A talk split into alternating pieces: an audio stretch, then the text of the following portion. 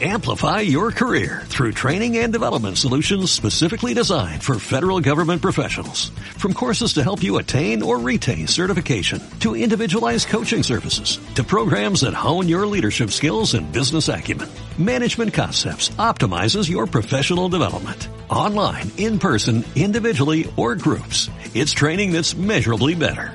Learn more at managementconcepts.com. That's managementconcepts.com.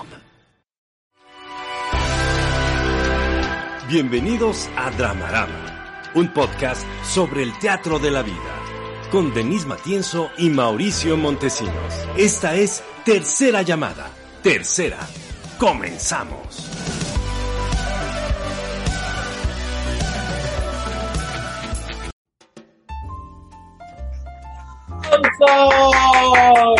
Bienvenidas, bienvenidos al programa 200 de Dramarama. ¡Aplausos! Lo logramos, Denise. Somos sobrevivientes. Ay, de, de la Somos- podcastósfera, de la pandemia, del apocalipsis, Sí. de la 4T. O El- sea, güey, venimos sobreviviendo a varias cosas. Oigan, estamos celebrando 200 programas. Denise y yo estábamos comentando en Camerinos que no lo podemos creer cómo lo hemos hecho. De hecho, nuestro, nuestro productor nos dijo que ya ha pagado demasiado karma Sí. con nuestras presencias, con Dramarama, pero yo siento que le falta todavía un poquito, Yo siento que sí. ¿cierto? Sí, siento que sí. Voy a dar las redes del programa. Las redes del programa son Dramarama MX en Facebook, Twitter e Instagram. Y el correo del programa para que anuncies tu producto, tu changarro, tu servicio es dramaramamx.gmail.com. Y voy a presentar en el programa 200 a la mujer que me ha acompañado 200 veces. Sí, 200 veces, Denise. 200 veces. Una mujer que es símbolo de controversia, peligro y ocultismo. Denise Matías. ¡Aplausos! ¡Bravo! Mira, la Inchi ya se está despertando. Güey, ¿por qué despiertan? Dice la Sí, Inchi. sí, a, ver sí, si, sí. a ver si ahorita viene y se ve en vivo cómo nos aborda. Oye, 200 programas, güey, llevamos. las- Mami, mami, nos dice, pero ajá, así llevamos 200, ahí. ahí, Chingue, chingue la podcastósfera, güey. Fíjate que, ¿te acuerdas que. Podcastósfera. Me encanta ¿Te ese gusta término. podcastósfera? Porque ese, ese término sí, sí me cae de madres que lo inventó ella. No, por ahí yo creo que alguien lo ya me lo había dicho. No, Siento. no, no, eso es, muy- es muy tú. La podcastósfera. muy. Denise Y- Matienzo. Y fíjate que, ¿sabes qué está chido? Que no nos hemos cansado de estar. Ahora, estamos en la biblioteca de Denise Matienzo. Y yo, a lo largo de todo este programa, estaré indagando sobre los títulos que tiene. Porque es importante saber qué lee Denise. ¿Quieres saber por qué es como es? Pues yo le diré por qué es como es. Sí, pero también tendrían que revisar todo mi, mi historial de YouTube, güey. Mis, No, no es necesario, solamente mis- con mis libros. likes en Facebook. Ay, qué miedo. Mm, Aguas, no le den like a la mi pornografía. timeline. Bueno, muchas gracias. Yo voy a dar mis redes porque ya me presentó Mau y ahorita lo tengo que presentar a él. Y pues que, pues, o sea, está mal que yo nada más aquí esté hablando de mi, de mi No, biblioteca, pero, ¿no? pero presenta tus redes. Síganme en mi página de Facebook, Denise Matienzo Rubio. Pueden estoquear también mi currículum en Denise Matienzo Rubio en LinkedIn. Pueden ver mi cuenta de Instagram en Mientras voy a indagar. en la- arroba Denise Matienzo y pueden ver eh, mi cuenta de Twitter en la que no publico, pero si me contactan podría contestarles en Twitter, arroba la Matienzo. Estas son todas mis redes. Eh, nos saluda ahí Gina, felicidades, dice por los 200 programas.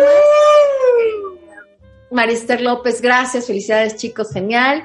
Eh, también nos dice Marce, muchas, muchas felicidades por su esfuerzo y dedicación. Sí, que sí, Ay, la razón. neta. sí. Marce lo ha sufrido con nosotros. Entonces, sí, muchas La neta, gracias. sí. Muchas gracias. Y Esfuerzo, dedicación. Después- todo eso, Sí, sí. tesón, diligencia. Tesón, tesón. Después de 200 programas no nos hemos cansado de hablar, al menos yo no, con Mao, que es dramaturgo, es docente es crítico de teatro, es bailarín. Bueno, es una joya también del ocultismo. ¿Estás en eso, ah? Ok. Él- ajá. Ok. Eso es Mauricio. ¡Eh! ¡Aplausos para mí! Mis redes son Pez de Oro MX en Facebook, Twitter y Letterboxd, la red social del futuro. Aunque yo no sé por qué Denise no la ha descargado en su celular. Es que, ¿sabes Te qué? estás perdiendo de algo muy importante en la vida. Yo ¿Estás siento que de era del futuro en el pasado. No, y ya llegó el futuro y ya es del pasado. Ah, ¿te, confundí chingón? En Instagram, el pez de oro MX y mi LinkedIn, para que sepan qué he hecho y qué no he hecho profesionalmente, me pueden contactar con mi nombre, Mauricio Montesinos. Y el primer libro que encontré en la biblioteca de Delis Matienzo es La Era del Vacío de Lipovetsky. Nada más sí te encargo que no me los desacomodes porque están por colores. Este, ah, ¿en serio quien- están acomodados por color? Claro, Ah. para quien está, para quien está viendo este programa, si tú lo estás nada Oigan, más este escuchando, yo creo que hay que poner una foto, fíjate, que, que ilustre mi biblioteca, para que vean cómo están acomodados los libros por colores. Entonces, Ah, no había No creas que están así El método de entonces organización. fíjate dónde los Maricondo. Maricondo. Mira. Oigan, pero este libro está bonito, pero no te dice cosas bonitas. No, La mera verdad. no he llevado. Eh, los libros de anagramas son caros. Muy caros. Fíjate que esa colección no, ¿eh?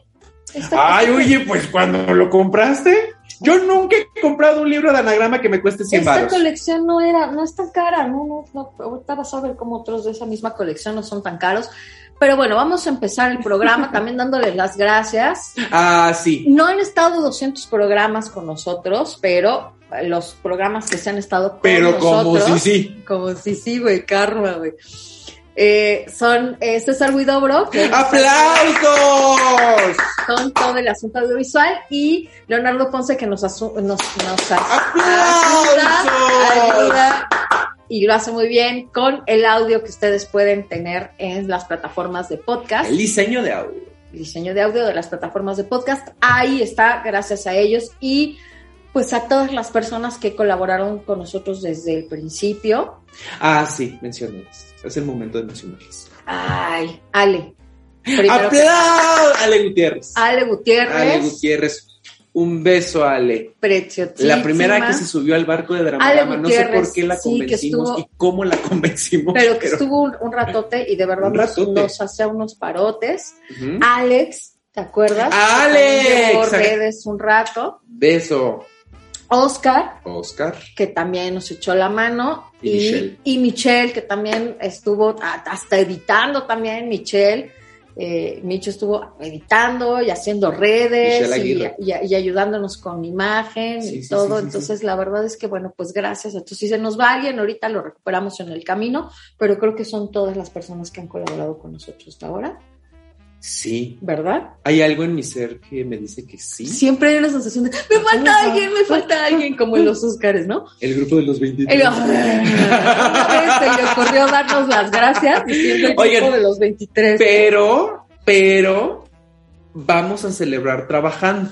Claro. Hay programa convencional de Dramarama. Entonces, César, vámonos a la primera sección, por favor.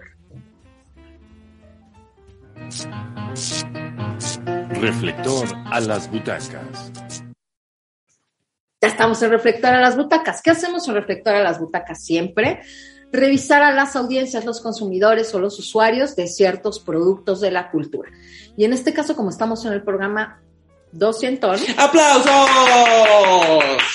entonces queremos... 200, así decía mi papá. 200, ¿te recuerda a tu papá? Sí. En el 200. Entonces vamos a revisar qué ha pasado con nuestras audiencias, mana. Mientras que lo ¿Será un, acto, ¿Será un acto de soberbia lo que estamos haciendo en esta sección? Porque Sin duda, pero es nuestro programa. nuestro programa. ya hacemos lo que queremos. Antes que otra cosa pase, fíjate que María Esther nos pregunta qué escritores nos gusta leer, cuál o cuáles son sus eh, temas o libros favoritos. Ah, y Ricardo nos dice, Ricardo Celis, felicidades y que sigan por mucho tiempo más. Ay, qué bonito, muchas gracias, que así sea, que nos dé la vida, el internet, que nos dé Nuestra casa YouTube. nuestra casa YouTube, los recursos, César, Leonardo, todo, todo, todo lo que se tiene que conjuntar para llegar esta noche aquí. Sí, oigan. Sí. Pero Hay fíjate, una conjunción de voluntades Sí. muy cabrona Sí. para llegar a 200 programas, pero platíquele a las personas cómo empezar. No, fíjate que- o sea, aparte de lo que de lo que queríamos platicar acá, justo era Pues cómo ha ido cambiando, creo que no sé si, esto es interesante reflexionarlo, han ido cambiando las audiencias o por qué hemos ido nosotros cambiando los contenidos, han ido cambiando las audiencias. Que esta es creo que una pregunta clave de, de todos los contenidos de la comunicósfera o de la iconosfera contemporánea. Porque te- tienes un cierto público objetivo cuando generas un contenido. O sea, así es como se generan los contenidos, pues, Bueno, bueno, ¿eh? En algunas producciones. cuando le piensas, ¿no? Cuando llegas de chiripa. Me han pues, tocado producciones audiovisuales que no. que dice, es para todo. para- ay, el, ¿por qué no de una vez es para desmontamos público". el mito del todo público? A ver, profesor. Pues... no, Profesor Mauricio no, profesor Montesinos. No, pues... No, no, pero sí sabemos de eso, güey. ¿Por qué no desmontamos Hay ese contenidos que solamente le causan sentido a un grupo de personas que comparten ciertas características. A este grupo de personas que comparten ciertas características le llamamos audiencia. Entonces, la trampa es pensar que tu contenido audiovisual es para todo público, más aún cuando Internet, una de las premisas de Internet es atomizar más que nunca a las audiencias y volverlas mucho más específicas en cuanto a características de estilos de vida, consumo mediático e intereses. Y como ahorita estamos en una oleada, en un tsunami de contenidos audiovisuales, pareciera, pareciese que todo mundo ve de todo y no es verdad, no es verdad. En ese sentido, Dramarama empezó como un programa, como un podcast. Esto es importante. Esto es importante. Sí. Como un podcast, es decir, un contenido en donde solamente se enfoca en el audio para personas adultas. Sí. Lo teníamos muy claro. Sí. Miren, ahí está nuestro. El primer logo de El- Dramarama, ajá, claro, ahí para donde quien, lo ven. para quien lo está viendo Muchas en vivo. gracias, Miguel Y, Chejaibar. eh, exacto, por, por eso, mira, tenemos que ir dándole las gracias también a Miguel Chejaibar por el primer Logo. logotipo. Ahorita les vamos a poner el segundo, que le vamos a dar las gracias a Para las personas del podcast, que es el que está ahora. estamos viendo en, en, pues en, el formato televisivo de Dramarama el primer logo de Dramarama. Ajá. Ajá. Sea, Bueno, la otra, fíjate que yo creo que este, empezamos con personas adultas. este vicio del para todo público era un, yo creo que un malentendido de los 80. De los 80 y de la televisión, que en realidad lo que quería decir con para todo público es que era para toda la familia. Pero no es lo mismo un programa familiar, que en ese sentido le llaman para toda la familia, que un programa para todo público. Y la, y la primera cosa que desmontamos justamente en las audiencias es no existe el para todo público. Puede ser que pueda ser visto por toda la familia, entonces se dirige a la familia, o puede ser que sea visto por distintas audiencias, pero eso no significa que sea todo público. Y la otra es, bueno, también tenía que ver con, con el alcance y la penetración que tenía la televisión en su momento, que es muy diferente a los medios digitales. Sí, sí, sí. Es que es lo que estás diciendo, ¿no? Por excelencia, los medios digitales atomizan a las audiencias. Pero no era así con la televisión, que al contrario, homogeneizaba y estandarizaba las audiencias. Sí, sí, sí, por eso comunicación masiva es un término súper ochentero, porque Totalmente. causaba todo sentido, ¿no? Pensar a la audiencia como una masa, ahorita ya no podemos pensarlos así. Sí. Pero yo creo que la, la primera audiencia que buscamos o que tratamos de rastrear con este contenido audiovisual fue una experiencia, perdón, una audiencia que se pareciese, sí, claro. ajá, adulta, pero que se, que se pareciese a nosotras y a nosotros. Sí, tres. Tres, nosotros. bueno, a nosotras, nosotros. Ajá. Sí, creo que, creo que esa era la primera idea, porque sabíamos que, creo que también eso, ¿no? Y, y sigue siendo hasta ahora vigente. Y es que sabemos que hablamos a una audiencia reducida, Sí. sí parecida a nosotras. Pero a ver, la pregunta es cómo somos. ¿Cómo éramos? Ah. Pero justo interesada por lo, o sea, sobre todo eso, ¿no? O sea, adultos que fueran más o menos Hombres y entre- mujeres. hombres y mujeres que fueran entre el rango en el que estábamos nosotros de edad, urbanas, ¿no? O sea, audiencias urbanas y que estuvieran interesadas justo en productos de la cultura, en comunicación, en medios, en teatro, en cine, en series, en música, en publicidad, en medios digitales, porque todo eso es lo que contiene misceláneamente el programa. Sí. Y, y creo que también ah, había una claridad desde el principio del programa que Denise atraía audiencias que tenían consumo a, a- a las terapias, ¿no? Ajá. Y, un la, mundo más holístico, se Ajá. puede decir, para, Y- ¿no? De alguna manera. y yo atraigo a audiencias que consumen Teatrales. teatro. Entonces también la combinación era interesante y, y de hecho por eso el título del programa, porque quisimos jugar con, con pues, géneros dramáticos, queríamos jugar con ese tipo de, de, de jerga, ¿no? El drama humano. Ajá, exacto, exacto. Ahora, así nos quedamos por cuánto tiempo. O sea, los primeros programas están en iBox. Pueden, pueden buscarlos. Pues, no sé, yo creo Duraban un chingo. Ahí fue un error. Bueno, estábamos. Hemos de reconocer Ay, errores si en este duraran programa. menos ahora, güey. No, pero bueno, duraban- sí, le bajamos como media hora.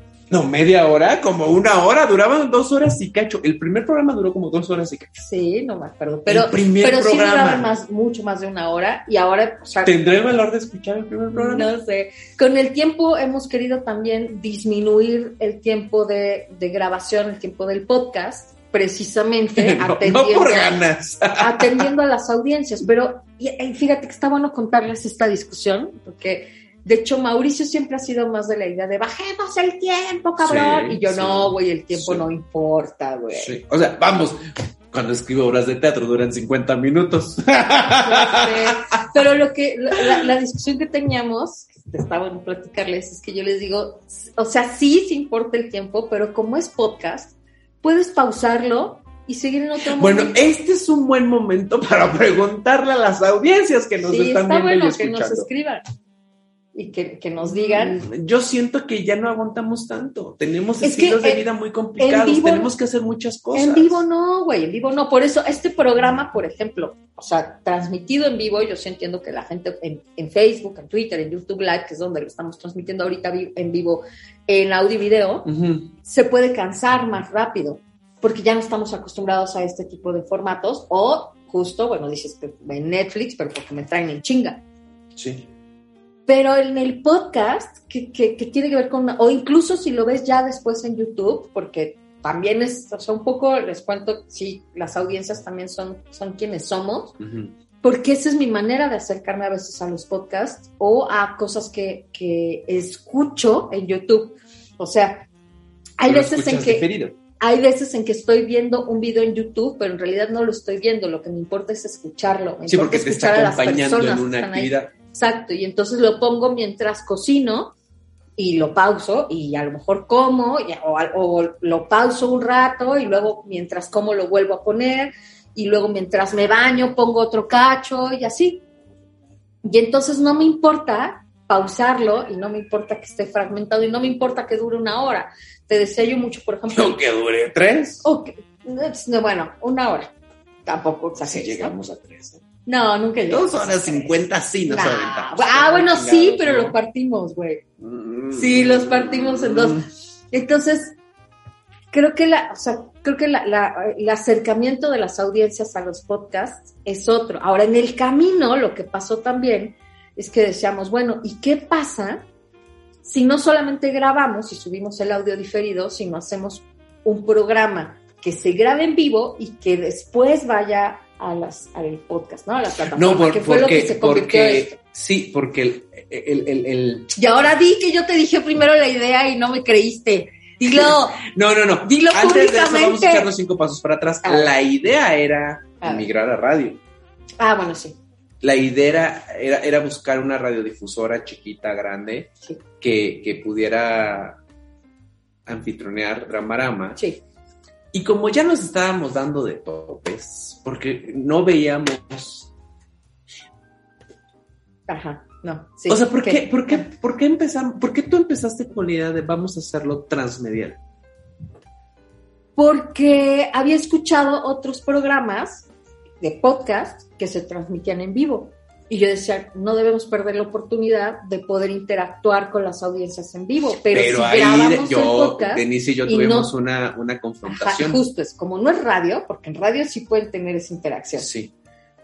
Entonces nosotros no podemos hacer eso porque somos audio. Entonces Sí. tenemos que hacerlo a través de las plataformas para que puedan interactuar en vivo y luego ya que quede en el podcast. Denise ver, y yo dilo, ahí, dilo, tu- dilo. ahí tuvimos otra discusión muy fuerte, muy, muy fuerte.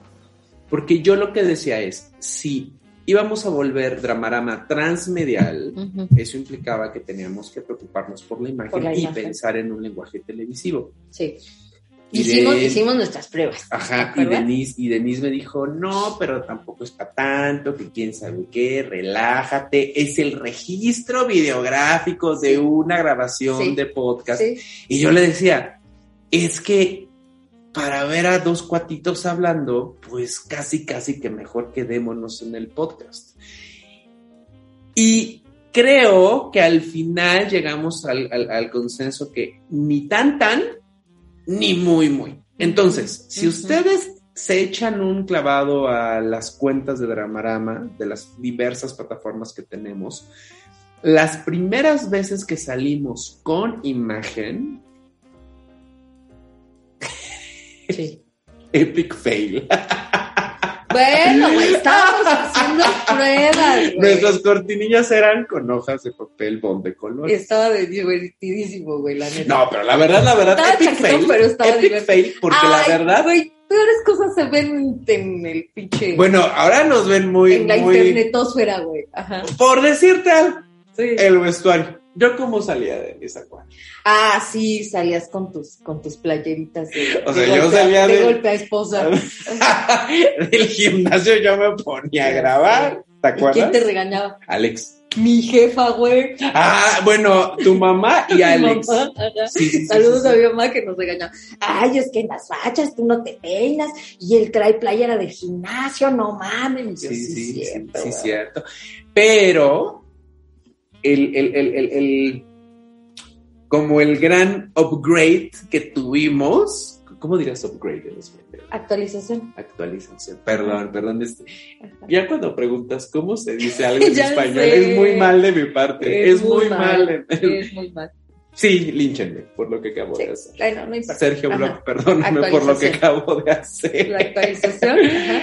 Es cuando el gran Fausto Ponce Nos llevó a la cabina, güey. nos llevó a la cabina. Sí, ya sé, güey. Sí, sí, sí. Entonces nos dijo, oigan, hay una cabina que tiene la posibilidad de tener un registro videográfico.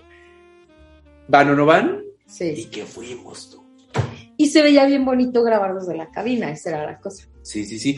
Entonces, como ¿Qué- un año antes, se- no, como finales del 2019. ¿Qué será más mi idea, Mau? Lo que yo decía. La mitad del 2019 empezamos a tener una cabina y tener respaldo de... Registro de- videográfico está. Ah, mira, está nuestro Ah, ahí está luego. Gracias, los- Nancy una de Corona. las- una de las aplicaciones de. Es una de las aplicaciones de nuestro logotipo nuevo que hizo Nancy, que, Nancy que lo amamos. Lo, de hecho, es el que vive hasta ahora.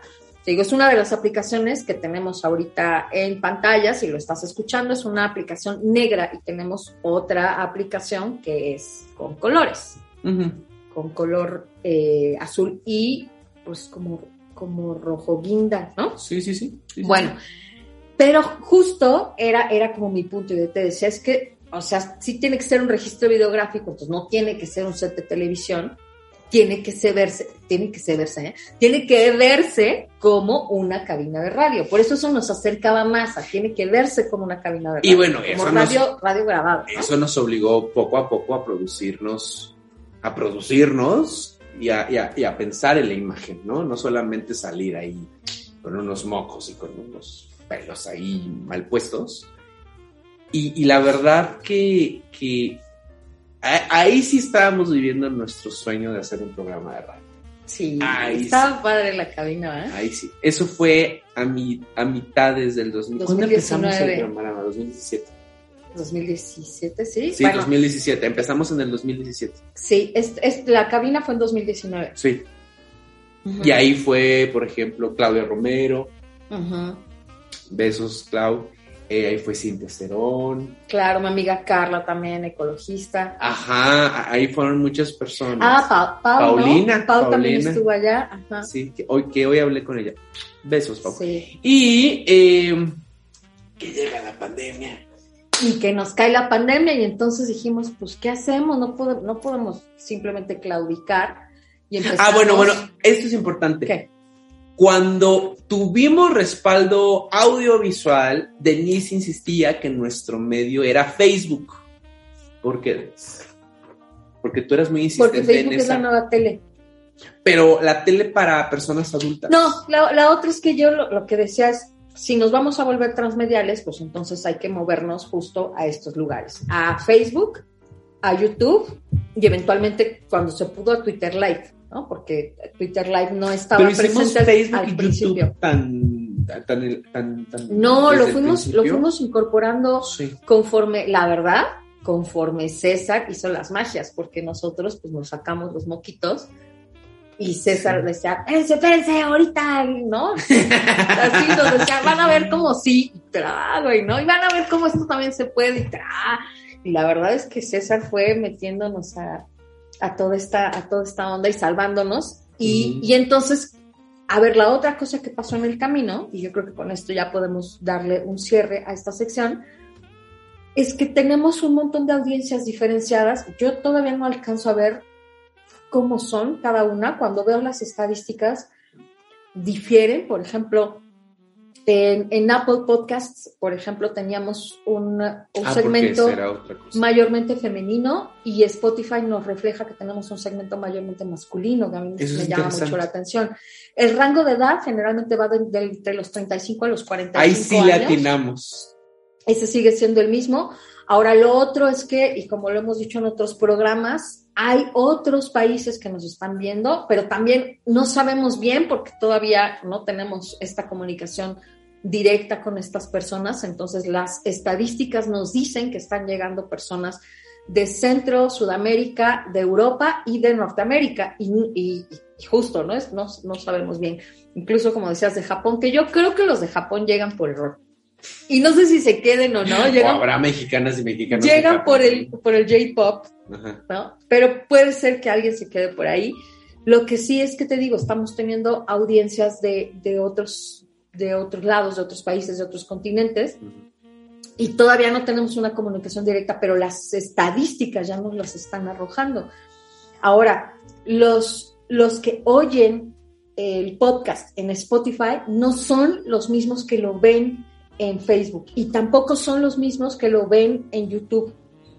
Con el, Hay con- personas que nunca han visto la parte audiovisual que Exacto. tenemos. Y, y, ta- y la otra, o sea, tam- también hay gente que solo ha visto la parte audiovisual, ¿no? Al, al programa de Abelina Lesper, por ejemplo, que es uno de los programas más vistos, Besos, No. Abelina. no es uno de los programas más escuchados, es, Es- uno de los programas más vistos. Entonces, es uno de los programas que tiene el ranking top, diría Policarpo, el ranking top, top, top, top, top, top, top de eh, YouTube, y sin embargo, no tiene tan alto ranking en Spotify o, o Anchor Eso o, o ebooks. Entonces te digo, creo que ahí está muy interesante porque en medida en que nos volvimos transmediales, justo, cada medio tiene unas audiencias distintas. Se parecen, pero no, no son la misma. No, sé, no consumen igual, pues. Sí, como diría la doctora Diana Cardona, tienen competencias comunicativas distintas. Sí, y buscan, buscan algo diferente, te digo, creo que, ¿no? O sea, buscan ver o buscan escuchar o buscan, ¿no? O, o consumen los contenidos desde otro lugar, ¿no? Ahora, creo que eh, ya para, para ir cerrando la sección, en Sí. Facebook, Denise, yo sí creo ¿Qué crees? Que la audiencia que... chiquis? ver. la audiencia que tú traes desde el mundo de la terapia está ahí. Puede ser. Y por ejemplo, mi medio es Twitter. Ajá, es que yo, por ejemplo. ajá, las no. personas que nos ven en. Twitter son personas que, Que yo vienen de traigo. pez de oro. Ajá, que yo traigo de pez de oro. Sí, Eso lo tengo clarísimo. sí, claro. Y, y en YouTube yo creo que depende de cada programa, porque como el programa es misceláneo, Claro.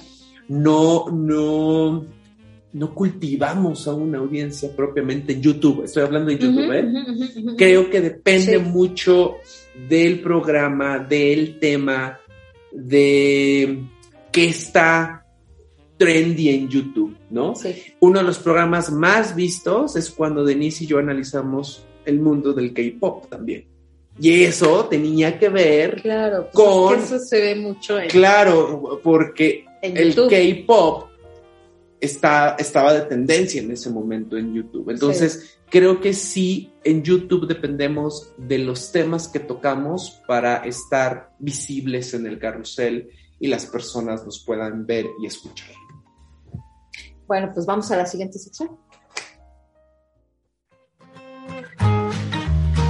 Sígueme para más consejos. Ya llegamos a Sígueme para más consejos y esta es la sección más chiquititititititita, como diría Ava. Esta sección tiene como cuatro meses.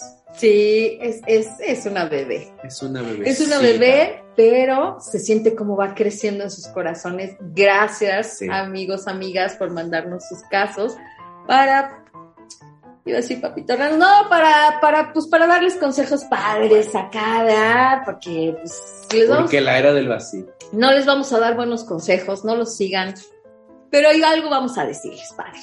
A ver. Anónimo. Anónimo. A ver, bueno, ok. No quiere que sea anónimo, ok. Sí. Nos pide que sea anónimo. Sí, ok.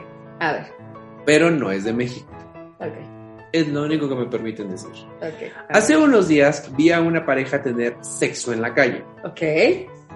Primero me escandalicé. Pues sí. Y luego se me antojó hacer eso algún día. Pues sí. ¿O no? Ay, ¿Estoy mal? ¿Qué huele? Pues mira, si a lo ver, quieres hacer, Recomiéndale algo. si lo quieres hacer, aguas con la patrulla. Sí. Yo te diría cuidado con la patrulla porque si te cachan. Aunque me estaban diciendo ¿Qué? que estar dentro, o sea, vamos, lo está poniendo como sexo en la calle, En la calle. en la banqueta, en, la el calle. parque. Ajá. Ahora, en el coche no tendrían por qué llevarte a la Porque es delegación. propiedad privada. Pero si un vecino te acusa de faltas a la moral, pues hay problemas. Ándate. Entonces, calle oscura, Coche, y cuando veas un... ¡Huye! ¡Huye! Denis. Fíjate que sí está bueno revisar primero el código civil, ¿eh? De las Antes de abrir nuestro hocico. Sí, para ver en qué puedes caer y si no, para que cuando, para que cuando te cachen digas, según el artículo, no sé qué, yo puedo Demuéstramelo, hacer esto. y ya, ya, demuéstramelo. ¿qué, pedo, ¿no? Pero el otro día digo, ¿es- ¿estoy mal? No. O sea, o sí. O sea, estás mal de no hacerlo ya, porque si se te antoja, hazlo. Pero estás mal por querer hacerlo? No. No, yo siento que no. Mira, yo siempre digo esta cosa, así, vas a ver cómo siempre te la digo. La gente se da placer con cosas muy diversas. Placer sexual. Placer, placer. La gente se Ah, da placer, con cosas muy diversas. Sobre una película de Antonioni y me doy placer. Claro, güey, la gente come un pastelillo y se da placer, ¿no? Y luego revisas ya así como, te vas metiendo así, ¿no? Y dices, ah, eso sí está medio raro, así de, no, pues es que mira, yo trueno globos y ya, me vengo bien cabrón. Ya sale, ¿no? Y, y- y ya un- uno ahí ya se empieza a sacar de pedo. Sí. Porque, ¿no? La gente se da placer, por ejemplo, tomando champú. Tomando champú, champú, I mean, champú, o sea, de ese que te pones en la cabeza y te lavas, ese. Y cosas rarísimas. Pero hay unas cosas muy fuertes con las que la gente se da placer. Que si transgrede. Por ejemplo, tener sexo con niños, tener sexo con animales, matar gente, torturar, ¿no? O sea, destruir, hacer, hacerle una guerra a otro país, invadir, digo, ajá, o sea, cosas así, güey, que le va. ¿Dónde nos quieres llevar? Entonces, ¿a ti te da placer tener sexo en la calle, ser exhibicionista? Va- Vas, güey, está increíble, güey, eres súper inocente, güey, estás de huevos, güey, no mames. O sea, porque piénsalo, güey, podría, podría decir, ay, a mí, oigan, manas, ¿qué hago? ¿Me da placer cortarle la yugular a No, bebés? espérate, espérate. Podría decirnos una cosa, pero nada más le gusta tener sexo en la calle. Vas, güey, vas, vas. Dale. A lo siguiente.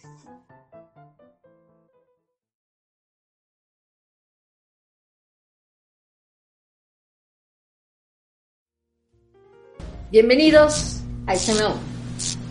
Esta es Esto es me una siento sesión. como el programa de Ajá, 2022 porque y estamos- luego en una biblioteca Ajá, de pero es que sí, ahorita me, me la sentí- era del vacío de Ahorita Lipovetsky. sentí- Nunca hemos hecho una escena uno. Ah, ¿Qué? bonitas, bonitas estampitas del anecdotario de estos 200 ver. programas de Dramarama. Pues generalmente tenemos mesas creativas en donde pues hacemos una agenda de Ajá. los temas que abordaremos en este programa. Exacto. Creerán que desde el 2017, de los primeros programas, yo le dije a Denise, vamos a reseñar y hablar en escena uno de un disco que se llama Un mar de confianza de Luz Ya Casal. se me había olvidado. Y me dijo que no. Ya. Denise me dijo, ¿Quieres que lo volvamos a poner en la mesa para este año? Pero ahora sí me lo Sí, cumples. sí, sí, sí. Conste, me voy a comprometer aquí al aire a que vamos a hacer un programa sobre esto. Y nos falta hacer escena, escenas unos Ajá. de libros. Creo Sí, que hay que comprometernos. Hacer con la audiencia. Podemos empezar con La Era del Vacío de Lipovetsky. No, eso está muy denso. En fin, Ajá. ¿de qué Ajá. En escena 1 debrayamos en algún tema que se nos ocurre a partir de un estímulo X de la cultura. Como puede ser un libro, como puede ser una serie, como puede ser una exposición, una comida, lo que sea. Algo. algo- Menos un disco de Luz Casal que se llama Un Mar de Eso no ha Confianza. sucedido, pero no, por, no porque no haya sucedido significa que no va a suceder. Ah, menos mal. Ah, Después de 200 programas. Bueno, bueno, sucederá eventualmente. Entonces, cualquier estímulo de la cultura, de la sociedad, nos puede a nosotros estimular a debrayar sobre un tema. Entonces, hoy lo que traemos es el debraye sobre la serie The Shrink, The Shrink Next Door, que sería algo así como el psicoloco de junto. El psicoloco. El psicoloco de junto. Sí, porque Shrink, ¿no? Sí, sí, sí, Es- sí, es- sí, sí. Como es- el loquero. Es como el loquero. Ajá, es Eh, como el el loquero. loquero o el psicoloco, The Shrink Next Door, el loquero de junto, o el loquero de, el loquero vecino, ¿no? Porque es Next Door. Y es una, es una serie, es una miniserie, de hecho, ¿no? Sí, sí, es sí, una miniserie eh, donde actúan Paul Rudd y Will Ferrell. ¿Sabes por quién está dirigida? Porque No. eso no me lo sé. Eh, tiene pocos capítulos, que son, ¿qué? ¿Ocho? Ocho. ocho capítulos. Y la premisa de esta serie es la relación de Marty Markowitz, Marty Markowitz, creo que es Martin Markowitz, con su eh, loquero, su psiquiatra, el no es doctor, loquero. su psiquiatra, porque en realidad no es, no es psi- psicólogo, es un psiquiatra, que se llama el doctor Ike. Schwarkopf, Ujú. ¿sí? ¿Lo estoy diciendo bien? El doctor Ike.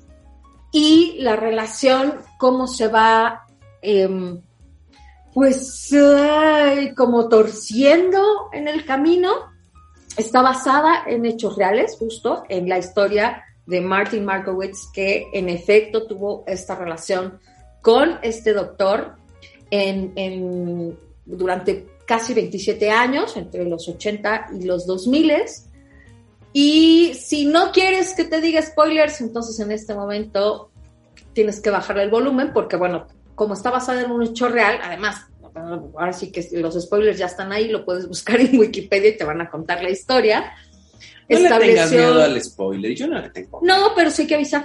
Ok. O sea, yo eso es lo que digo, no hay que tenerle miedo, pero sí hay que avisar, porque luego la banda dice, ah, pero Ya me contaste el ¿para final. qué me contaste? Bueno, pues ya te advertí que te lo iba a contar, pero ese final ya sucedió, sobre todo cuando son hechos históricos, historias personales que están ahí documentadas, pues, pues ya, eso ya sucedió. Eh, relata, te digo, esta historia está basada en un podcast, eso me pareció bien interesante, que relata la historia justamente de esta relación y cómo se fue, eh, te digo, torciendo en el camino y finalmente cómo se libera Martin de esta relación hasta que establece una demanda y finalmente le quitan la licencia a este doctor. O sea, para que vean del tamaño del que está la relación torcida, que finalmente le quitaron la licencia en, en Nueva York para poder ejercer como psiquiatra. Y bueno, esto nos da pie para hablar de La transferencia de las y los terapeutas con sus consultantes. Fíjate, yo tuve muchos, muchos conflictos al Porque tú verla. eres terapeuta. Pues sí, o sea, ay, pues sí, güey. Digo, pues sí, es que yo siempre digo, no, me digan terapeuta porque van a creer que soy psicóloga y no soy psicóloga, No, nada más hay que aclarar en qué, en qué Ujú. disciplina eres terapeuta. Mm. Bueno, hago, hago acompañamientos terapéuticos con técnicas de liberación emocional, ¿no? En las cuales, bueno, he estudiado, estoy certificada, pero no me, no me puedo jactar de ser psicoterapeuta, por ejemplo, ¿no? Es- Eso sí, no lo Sí, digo. sí, sí. pero creo que, o sea, me preguntaba mucho en el camino, porque sí hay, y el, y el doctor Ike lo dice, lo dice durante el camino y lo dice al final, hay una real creencia de, de, de este señor, y creo que de los terapeutas en general, de que de verdad le está haciendo un bien a la otra Ujú. persona. Y que bueno, pues más o menos ahí el abusillo estaba medio justificado porque total le hizo un bien. Yo creo que por supuesto el abuso nunca está justificado, nunca, de ninguna manera, Bueno, y en, un, y en una terapia, bueno. no menos. Y ya eso era lo que iba, ¿no? ¿En qué momento? a- a- había momentos donde yo decía, bueno, pero es que sí, la relación con la hermana, hoy no lo está permitiendo crecer, pero decía yo, pero tanto como para alejarse de la hermana, ay, no sé, yo iría sobre la reconciliación, pero a lo mejor sí es importante la distancia. Y, y me preguntaba, ¿en algún momento yo le he sugerido a, a algún consultante que ponga una distancia radical con, con algún pariente? Y yo, probablemente sí, pero, pero no al grado de ya nunca le vuelvas a hablar y de, de sácalo de tu vida. No, no lo sé, o sea, ¿sabes? Me lo pregunté porque, por supuesto, siempre desde, desde este lugar, desde donde quieres acompañar y quieres que la persona con la, con la que estás eh, co-creando esta sesión esté bien, pues hay visiones de lo que es estar bien, ¿no? Para mí lo, lo más relevante ahora en las, en las sesiones es darme cuenta que mi percepción de lo que es bueno para la, para la persona a la que acompaño no necesariamente es verdadera. Que su visión de, de lo bueno y su visión de lo que, de lo que le va bien es diferente de la mía y que no tienen que coincidir y que yo tengo que ir con su agenda, ¿no? Yo intento decirles mucho eso a las personas que me consultan. Yo no tengo agenda. O sea, yo no quiero llevarte a ninguna parte en particular. Pero, pero a ver, eso es interesante. Yo te quisiera detener ahí. sí, El, el, el, el, ya voy a llorar. el,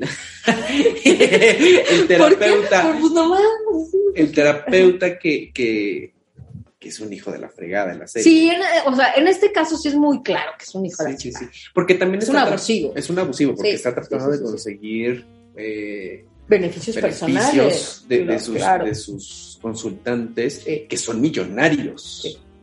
Ah, porque además este güey era el, el psiquiatra de las estrellas. Sí, sí, sí, sí, sí, sí, sí, sí. Pero yo he escuchado a, a muchas personas, Denise, eh, Sí. que sus terapeutas les prescriben Conductas, ¿no? conductas. Sí. sí. Eh, Es, he escuchado decir a, a- a consultantes usar el verbo debo de hacer. Sí. Debo. Oye, tenemos, Entonces, tenemos un eh, problema grave que tengo que resolver inmediatamente en lo que elaboras esta idea. Sí, sí, sí, que sí, es sí, sí, sí. que- y creo que lo debes de resolver tú porque que, yo me pierdo es- en la biblioteca. Voy a salir rápidamente de cuadro, no lo van a pero va a pero- regresar. Pero, Pero, a mientras regresar. elaboras, yo te estoy escuchando porque. ya le di flojera. No, sí, sí, sí es. O sea, sí es un problema. Yo he escuchado a varias personas, y bueno, lo tengo que decir así, sobre todo en el mundo del psicoanálisis, que no significa todo el mundo de la psicoterapia, en donde las y los terapeutas prescriben conductas. Y mi pregunta es, ¿esto dependerá del método? Más bien, las preguntas son, ¿esto dependerá del método? ¿Esto verdaderamente le ayudará a una persona a sanar heridas emocionales? ¿O qué tanto las y los terapeutas deben de estar muy cuidadosos en las transferencias que hacen al momento de prescribir una conducta? Porque claro, cuando yo te digo, debes de hacer esto, pues hay un marco moral, hay un marco ético que se transmina y que también, y, y lo puedo decir desde el mundo de la docencia, ¿eh? Ah, Claro. Hay una transferencia también Sí. al momento de ejercer una profesión como la docencia, pero ahorita estamos hablando específicamente del mundo terapéutico. Sí. Y, y, y más, y creo que eh, yo hablo porque tengo psico. Yo creo que las y los terapeutas deben de ser muy conscientes de las transferencias que hacen con sus consultantes y más aún cuando prescriben conductas. Yo lo he escuchado de personas que están bajo un tratamiento psicoanalítico. Tú eres la experta, te dejo el micrófono. No, yo ni sé nada, güey. O sea, creo que No, sí sabes, cabrón. Di las cosas.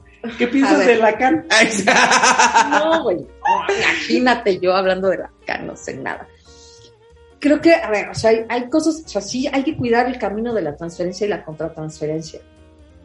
Eh, en, el, en el camino de la transferencia, de, de lo que ¿Qué estamos entendiendo por contratransferencia? es, en la transferencia, es que ahí voy. A ver, la, sí, a la ver, transferencia la viene, viene de- del consultante o del paciente, como le llaman en psicoterapia, hacia el terapeuta. Y la contratransferencia es la que va de vuelta del terapeuta hacia el consultante. Yo creo. La este Inchi ya es- está aquí porque dice, ya este tema puede ser que tenga yo, jiribilla. yo tengo la sensación de que es imposible evitar la transferencia y la contratransferencia, Ay, pero es que es, es un... pero creo que lo, Estás hablando de algo muy fuerte en el mundo de la Lo- terapia. Sí, lo sé. Y, y lo que creo es que eh, tenemos que, que, que- que desmontarlo, que mirarlo, que ponerlo ahí. Que hablarlo. Exacto, para, para que no se nos escurra el diablo. En este sentido es claro que, claro que los, los, los, eh, los consultantes, los, los, eh, los pacientes, como le llaman, te digo, los psicoterapeutas, tienen una transferencia hacia el terapeuta en muchos sentidos y entonces lo pueden eh, convertir en su padre, lo pueden convertir en su figura de autoridad, en su madre, es decir, ¿no? También yo no dudo, no me ha pasado hasta ahora, pero que alguno de mis, de mis consultantes a lo mejor se haya medio enamorado de mí Claro. o haya transferido en mí ciertas eh, cualidades Claro, claro, claro. maternales o paternales o de autoridad, en fin. Sí. Y de vuelta también, o sea, en el camino, también te digo, a mí también se me escurre el diablo, por supuesto que hay cosas que, que a lo mejor me dice un consultante que digo, esto se parece a lo que diría mi mamá, ¿no? Ah, y, y- y me da un calambre interno, porque y ya entonces, te cae mal. o, o- o- o a lo mejor no me Pero- cae mal, a lo mejor me ver, pucha mis botones, ese es el Lo asunto. más interesante de esta serie es que este terapeuta está tratando con el personaje de, de Will, ¿cómo Que se- Wilfred, ajá, Ajá. Martin, ajá. Martin, y por más que el personaje de Will se le esté pasando mal, desde mi lectura, el terapeuta lo envidia. Sí, sin duda. Y ahí está, ahí está el problema. Y lo envidia por su situación económica, porque él fue pobre de chico, y eso te lo Y por saber. decirte algo, no solamente por, por, por, por su situación económica, creo que también lo envidia por situ- su situación familiar. O, vamos, hay una envidia que le está contratransfiriendo. Ya llegó la Inchi para, pues para hablar de, de Shrink Next Door. Y Sí. porque, aunque no le gusta el mundo terapéutico, Pero respeta. respeta y es muy interesante hablar de la transferencia y contratransferencia. Sí. Pero el terapeuta envidia a Will. Bueno, el personaje de Will. Sí, sí, también su situación familiar. En, en algún momento te lo dejan ver porque es como, pues a él sí lo quisieron sus papás. Exacto. Y yo me la pasé toda la vida tratando de complacer al mío y nunca pude. Mira, ya te Mira, mira, mira, mira. Ojalá- 200 programas nos costó Ajá. para que llegara Ojalá, vamos, luego voy a tomar una- un screenshot de ese Gente del momentazo podcast, en el la que miró, en el que miró Sí. a la cámara. Ahorita ya se va a voltear a mirar. Sí, ya. ya, sáquese. Sáquese. Solamente les comparto mi belleza unos cuantos segundos. Y voltea la cámara, payasa. Bueno, y en el camino te digo, pasan estos juegos de transferencia y contratransferencia. Y es que justo hace unos días platicaba con, con mi amiga Vanessa Cabo de Vila, le mando un bechotote, que es, ella sí es psicoterapeuta y también es muy holística y está también metida en cuentos tibetanos y todo este rollo. Pero yo le decía, creo que a veces vale la pena incluso compartir con, con nuestros consultantes cosas que nos están pasando internamente, siempre y cuando sean relevantes. Porque si no, ya todo se convierte en ti, ¿no? O sea, ya todo, todo se trata de ti. Entonces, Que sí, también he escuchado casos, ¿eh? Donde. donde el terapeuta Sí, habla sí, más que el terapeado. Es que fíjate que me pasó.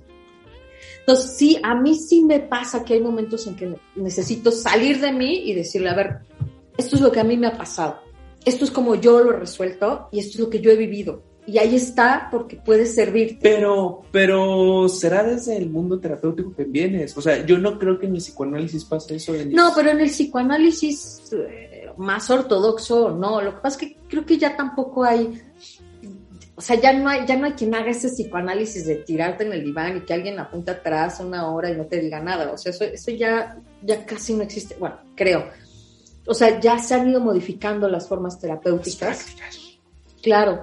Y te digo, Vanessa me decía, claro, yo también lo comparto en que es relevante, pero solo es un bit de información que sepas que verdaderamente es relevante, ¿no? Que esa información puede caer ahí y le puede dar un tip, un insight, una guía que puede ser verdaderamente un faro, porque si no, cállate y entonces te digo, a ver, esto es mío, esto me está pasando a mí, esto se me está, como le digo yo, comparto siempre y cuando no se me salga el relleno, ¿no? Esa fue mi frase. Porque si se me va a salir el relleno, de cualquier manera, es no, a ver, yo tengo que juntar esto, guardarme mis tripas y irme a verlo a mi terapia. Esto es mío. Ah, pero esa es otra cosa. Exacto. Irlo a ver a mi terapia. Eh, las y los terapeutas deben de estar en un constante monitoreo, pues de sus personas mismas suyas de ellas. Pues es que sí, no hay de otra, ¿no? Este, Yo lo pongo un poco en el caso de la, de la docencia, ¿eh? Si tú eres docente, creo que te conviene ser alumno en otro lugar. sí. Yo creo que a todas las personas les conviene Creo, ser, ser, al- creo. ser estudiantes de la vida. ser, ser estudiantes de la vida, o sea, mantenerte en algún lugar siendo aprendiz siempre. O sea, Pero eso, mundo- te pone en un buen lugar. No, en el- Es- obviamente si en tú el eres mundo docente más, Más, que ninguno. más. Pero el, el- el- el terapeuta necesita ser consultante con otro terapeuta. Por supuesto. Por supuesto, no hay otra. Tienes, tienes que ir ¿O a, no? a sacarte tus tripas con alguien más, porque no, no puede ser tu espacio terapéutico el espacio terapéutico del otro. y te digo, y no que no me pase, claro, y a también veces... como bajarle la crema a tus tacos, ¿no? Así de, ah, tú te crees bien acá, pero éjele. No, no éjele. es cierto, te digo, a mí también me pasa que a veces cosas que me dicen los consultantes, las consultantes, digo, ay, yo ta- a mí también me duele eso, pero no le digo, obviamente, no por hacerme la fuerte, sino porque no es relevante. Si Sí, es porque no se relevante, trata de ti. si es relevante lo comparto, es decir, si, si, es, si esto genera empatía, Ujú. si esto te, te da algo, entonces lo comparto, si pero no, no, se trata de ti. si no, pues no se trata de mí, exacto, ¿no? Ah, Ok, entiendo, y entonces nomás tomo nota, ay, a mí ya se me abrió esta herida, yo necesito ir a tratármela para allá. Ahora, esto es una cosa. La otra cosa es, francamente, lo que hace el doctor Ike, que es usar a las personas para beneficios personales. Y esto es, creo, no- ¿Es es, es, es- es- poco ético y es un abuso en cualquier ámbito. Es decir, si lo hicieras como profesor, está mal. Y si lo haces como jefe de una empresa, está mal. Y si lo haces como sacerdote, está mal. O sea, güey, está mal. O sea, en cualquier ámbito que lo hagas, te estás aprovechando de tu figura de autoridad. Y una cosa justo muy... Sí, ajá, está bien. que le baje de la humana, ya. Ya. Que una de las cosas que creo que no debemos dejar de ver es justo la figura de autoridad, que es por qué Martin permitió todo lo que permitió. Y creo que hay dos cosas importantes. Es porque encontró beneficios, porque sí encontró que se sentía mejor en la vida. O sea, sí le dio algo, por eso te digo, el doctor Ike cuando dices, pero es que sí le di algo, y es que sí este güey mejoró, y sí evolucionó. Sí, sí es cierto. La cosa es a qué costo, ¿no? Y hasta cierto punto mejoró, ¿eh? Porque después se sí, bueno, después Sí, se sí, pero eso también pasa de todas maneras, ¿no? Mm.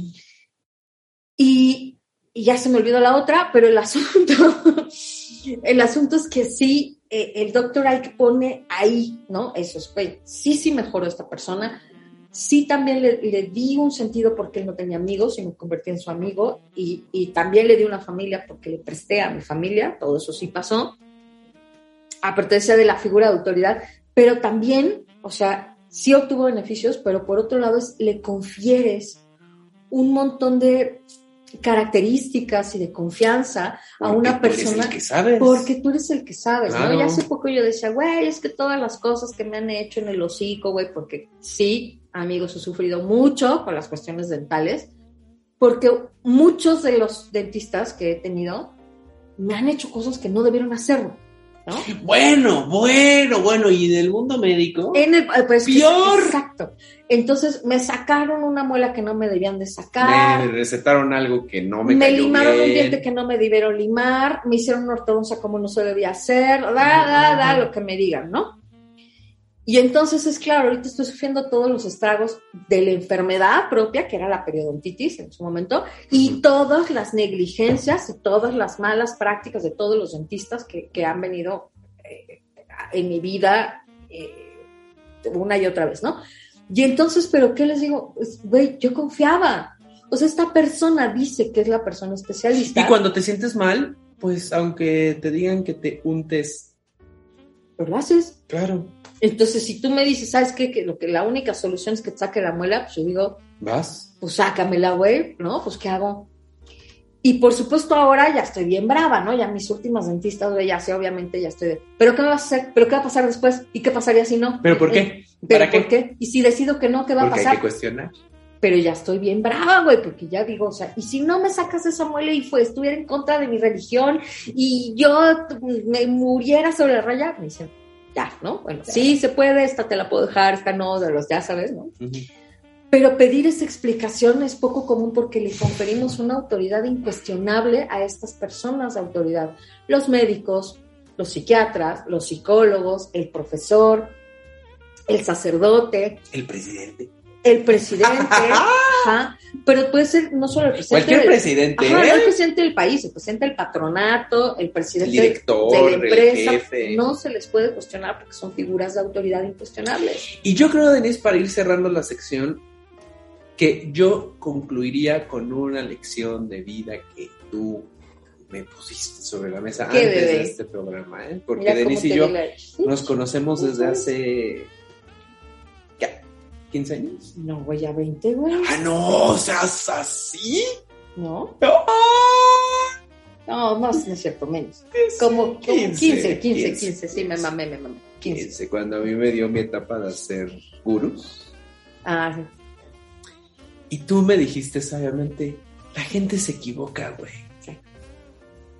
Y hay que asumir que los seres humanos somos falibles. yes. No importa Todos tu todas. cargo de autoridad. Y tú me dijiste, yo no soy buena fan.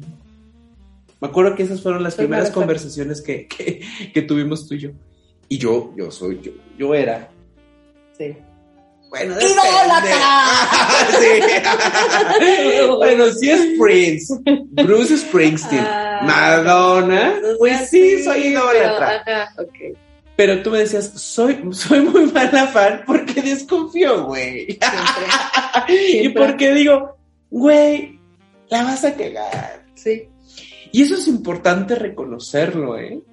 Porque, porque los seres humanos fallamos. Y está bien fallar, ¿no? Ujú. Pero, pero también tener, como tú dices, esta actitud crítica para decir, güey, aquí fallaste. O, güey, ya me está haciendo daño tu tratamiento. Sí. O, esta decisión que tomaste, jefe, está perjudicando a todo el equipo. Pero también lo platicamos tú y yo. Sí. Las personas necesitamos sentir que nos salvan. Y es muy cabrón darte cuenta que no existen esos héroes, esas heroínas. Y está muy cabrón cuestionar. Tener, eh, tener la voluntad de cuestionar, porque quieres creer, güey. Y Y es quieres que. Y más en este país que, que tenemos el realismo mágico y. ¿Sabes? Sí. Sí, sí, sí, sí, sí. Y más porque también tenemos una cultura colonial, patriarcal, Mm, eh, del hacendado que nos dicta qué hay que hacer, ¿no? cacique. Ujú.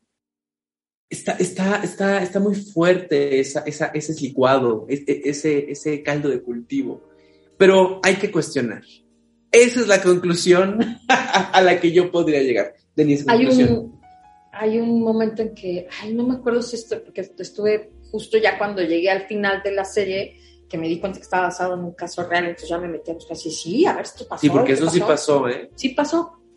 Sí pasó. Digo, bueno, bueno, ¿Qué pasó, es ficción, pero está basado en hechos Y reales. quiero que sepan además que la verdad es que lo que estamos contando es una cosa atroz, pero la serie está hecha como comedia negra, entonces no, hay, hay momentos Aunque en siento que en los últimos capítulos, porque la vimos completita, Sí. se les pierde el tono y ya se va Sí. a un lugar raro, ¿eh? Se sí, pierde el sí, tono. sí se pierde, creo que los últimos dos Son ya muy lo melodramáticos y ya digo, lo ¡ah! porque sí. toda, toda la primera parte es comedia negra. Entonces, Sí, sí hay sí, sí. momentos en que te ríes un poquito y luego dices, ay, esto está bien feo, pero ah, ¿no? Sí, los últimos dos capítulos no me parecen afortunados. bueno. Ajá.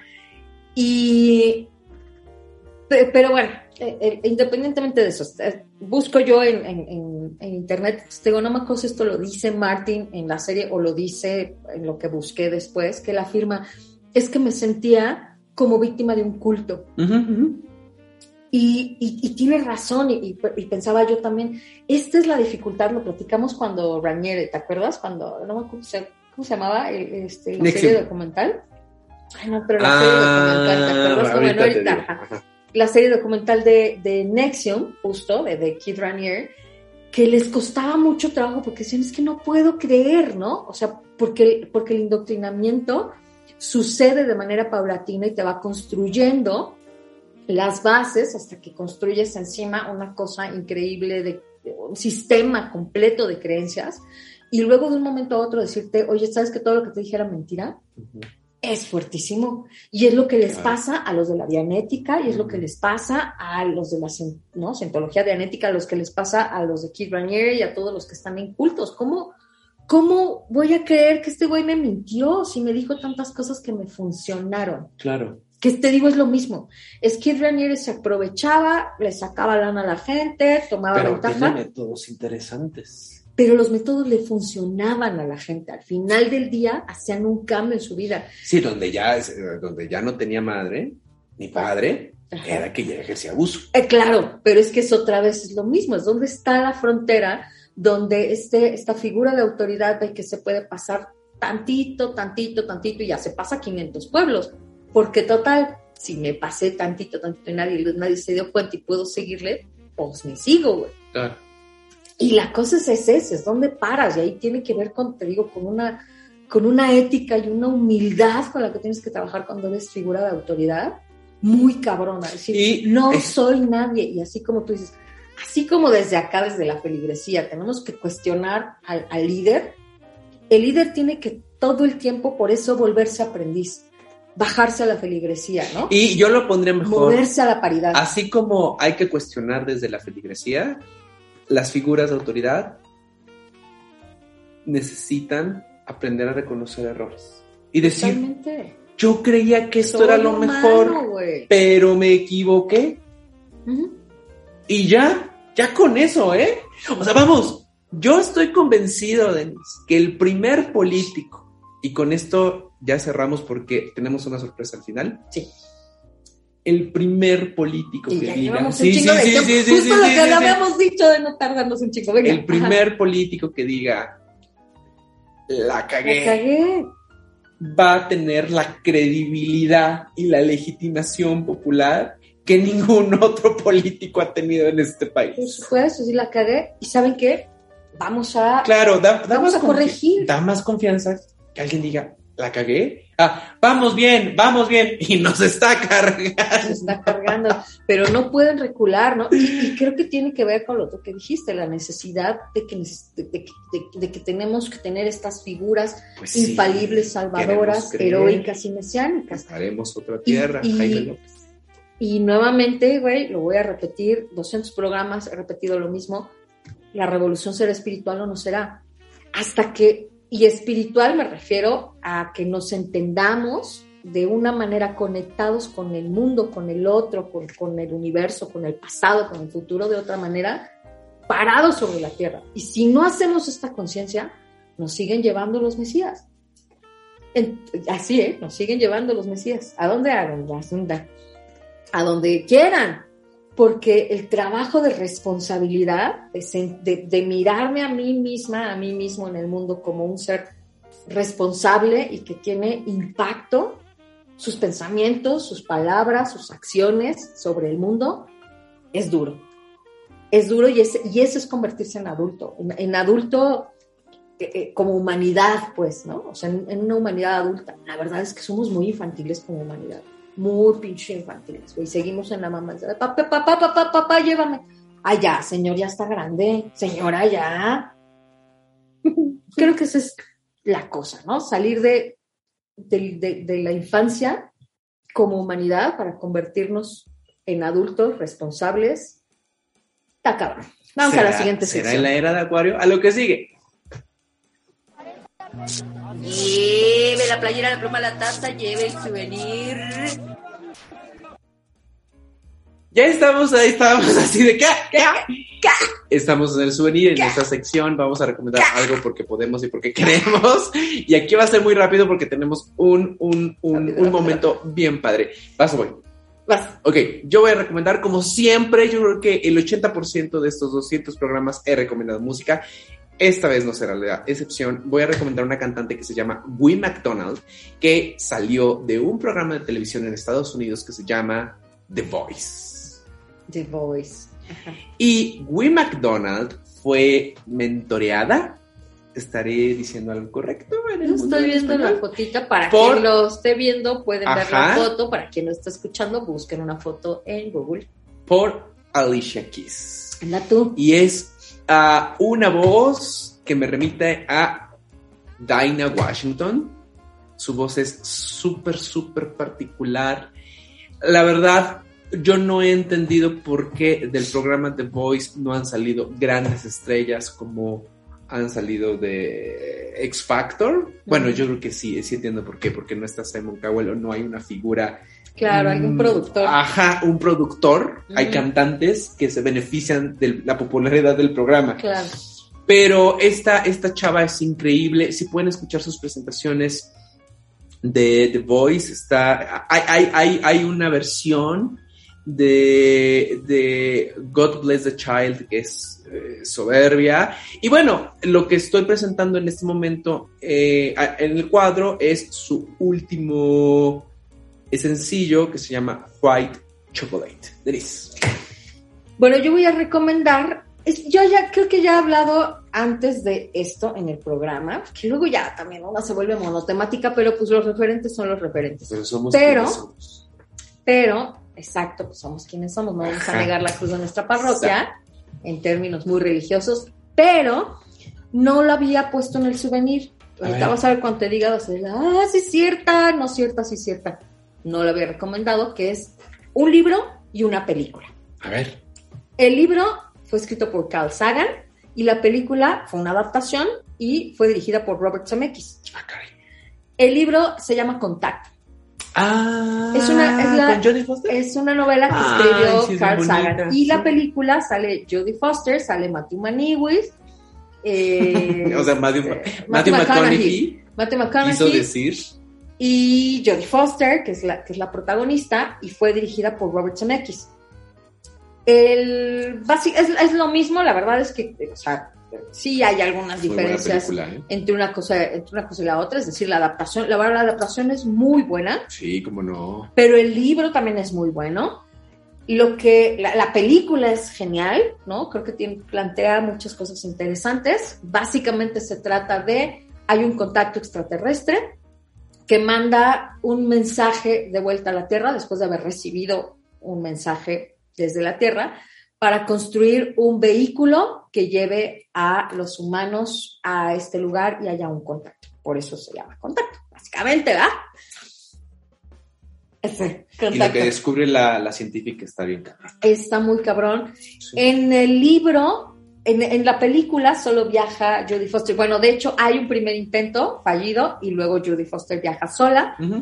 En el libro, eso pasa en la película, en el libro eh, viajan varios al mismo tiempo, de hecho son elegidos varios y, y viajan al mismo tiempo varios de ellos y viajan por agujeros de gusanos, una cosa loquísima. Hay obviamente una diferencia entre el tiempo en el que ellos sienten que viajan y el tiempo cómo se contabiliza en la Tierra, porque es una cosa, ya saben, de, de las dimensiones espacio-tiempo, que son muy difíciles de comprender y no los vamos a explicar ahora, pero no importa, no tienes que saber de ciencia, ni tienes que saber mucho más de astronomía ni de astrofísica para entender la novela o para entender la película. Se la recomiendo. La película es del 97 y el libro es del 85.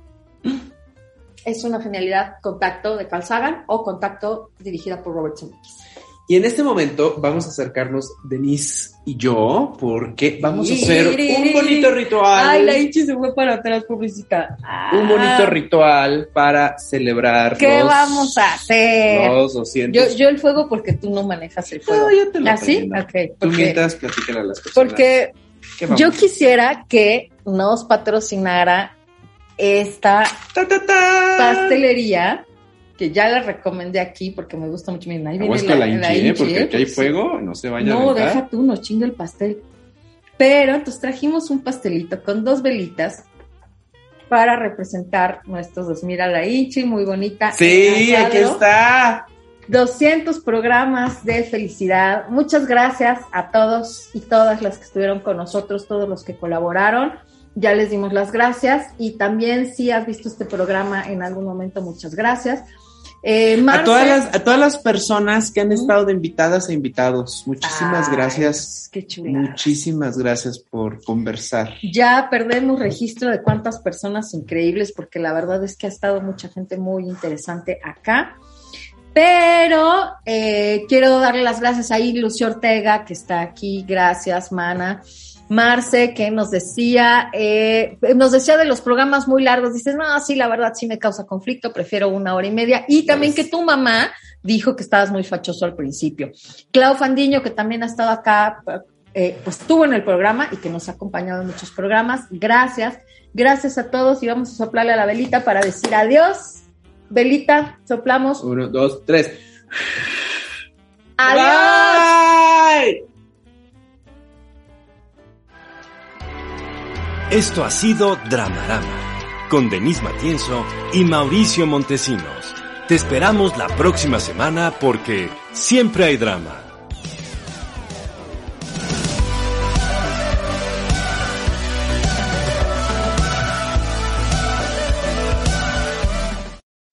Amplify your career through training and development solutions specifically designed for federal government professionals. From courses to help you attain or retain certification, to individualized coaching services, to programs that hone your leadership skills and business acumen, Management Concepts optimizes your professional development. Online, in person, individually, or groups, it's training that's measurably better.